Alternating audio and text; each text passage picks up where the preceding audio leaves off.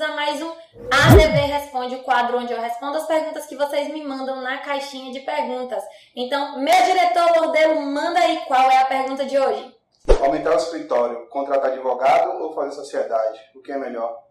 Contratar advogado ou fazer sociedade para crescer o escritório? O que é melhor?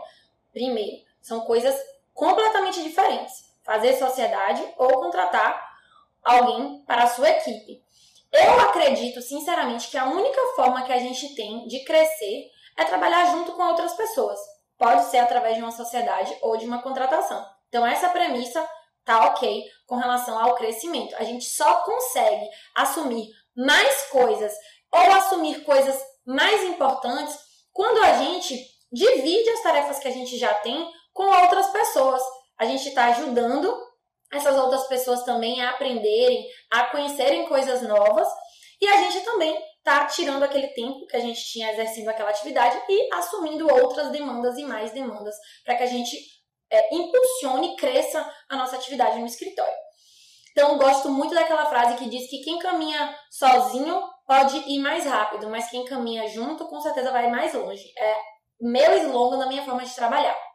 Agora, Aqui nós precisamos entender coisas diferentes. Eu vou trazer um pouquinho da minha realidade para que vocês entendam, tá? Porque eu não tenho propriedade para falar sobre sociedade, porque eu não tenho uma sociedade. Hoje eu tenho uma sociedade individual de advocacia, com CNPJ, com tudo direitinho, mas o escritório sou eu e eu mesma, né? Então comecei 100% sozinha.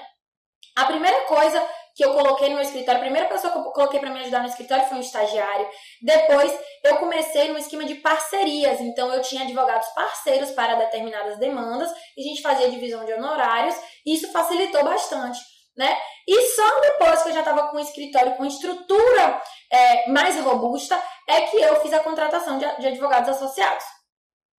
Mas essa é a minha realidade, porque eu não tenho sócios.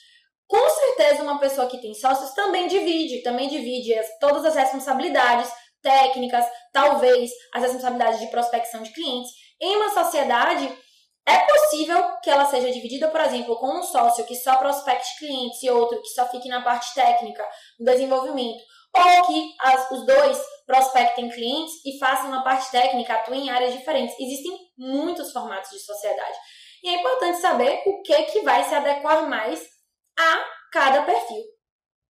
Como a realidade das pessoas é que elas comecem realmente sozinhas, o que, é que eu posso dizer aqui? Existem alguns tipos de formatação que possibilitam o crescimento, ainda que a gente esteja no começo.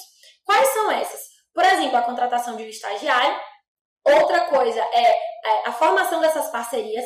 E antes até de pensar em um regime de associado ou de contratado, é possível também pensar na contratação de um profissional para realizar atos que sejam importantes para você. Então, por exemplo, comparecer a uma audiência é um ato, fazer uma petição inicial é outro ato.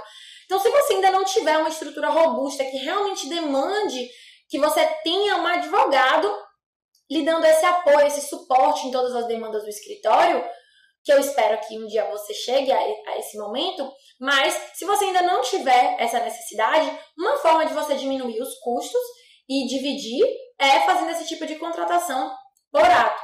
É muito bacana também. Então, independentemente da gente entender assim, poxa, eu quero ter um escritório gigantesco com muitos advogados, pode não ser o seu sonho, assim como não é o meu. Mas é, é inevitável que para que a gente cresça e para que a gente tenha paz de espírito, né? A gente precisa delegar essas atividades.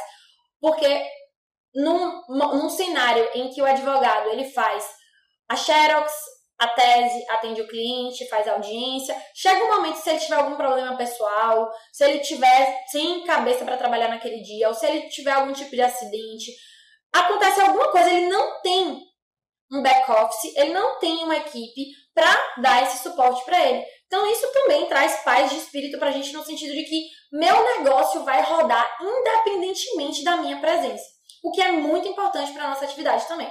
Então, são coisas completamente diferentes. Analisem aí com base na sua realidade o que é, mais interessante: ter um sócio, dividir honorários, dividir despesas ou contratar alguém. Isso vai depender muito também da fase na advocacia que você está. Espero ter esclarecido aqui. Se você gostou desse vídeo, comenta aqui se fez sentido para você. Me conta também como é que você está hoje, qual é a sua fase, se você já está contratando, se você faz por ato. Se você tem outra forma e outra sugestão, comenta aqui para a gente se ajudar sempre. E não esquece de curtir esse vídeo, comentar, enviar ele para as pessoas que você acha que podem se beneficiar com esse conteúdo, porque vocês me ajudam a produzir mais também. Então, um beijo grande e até o próximo ADV Responde.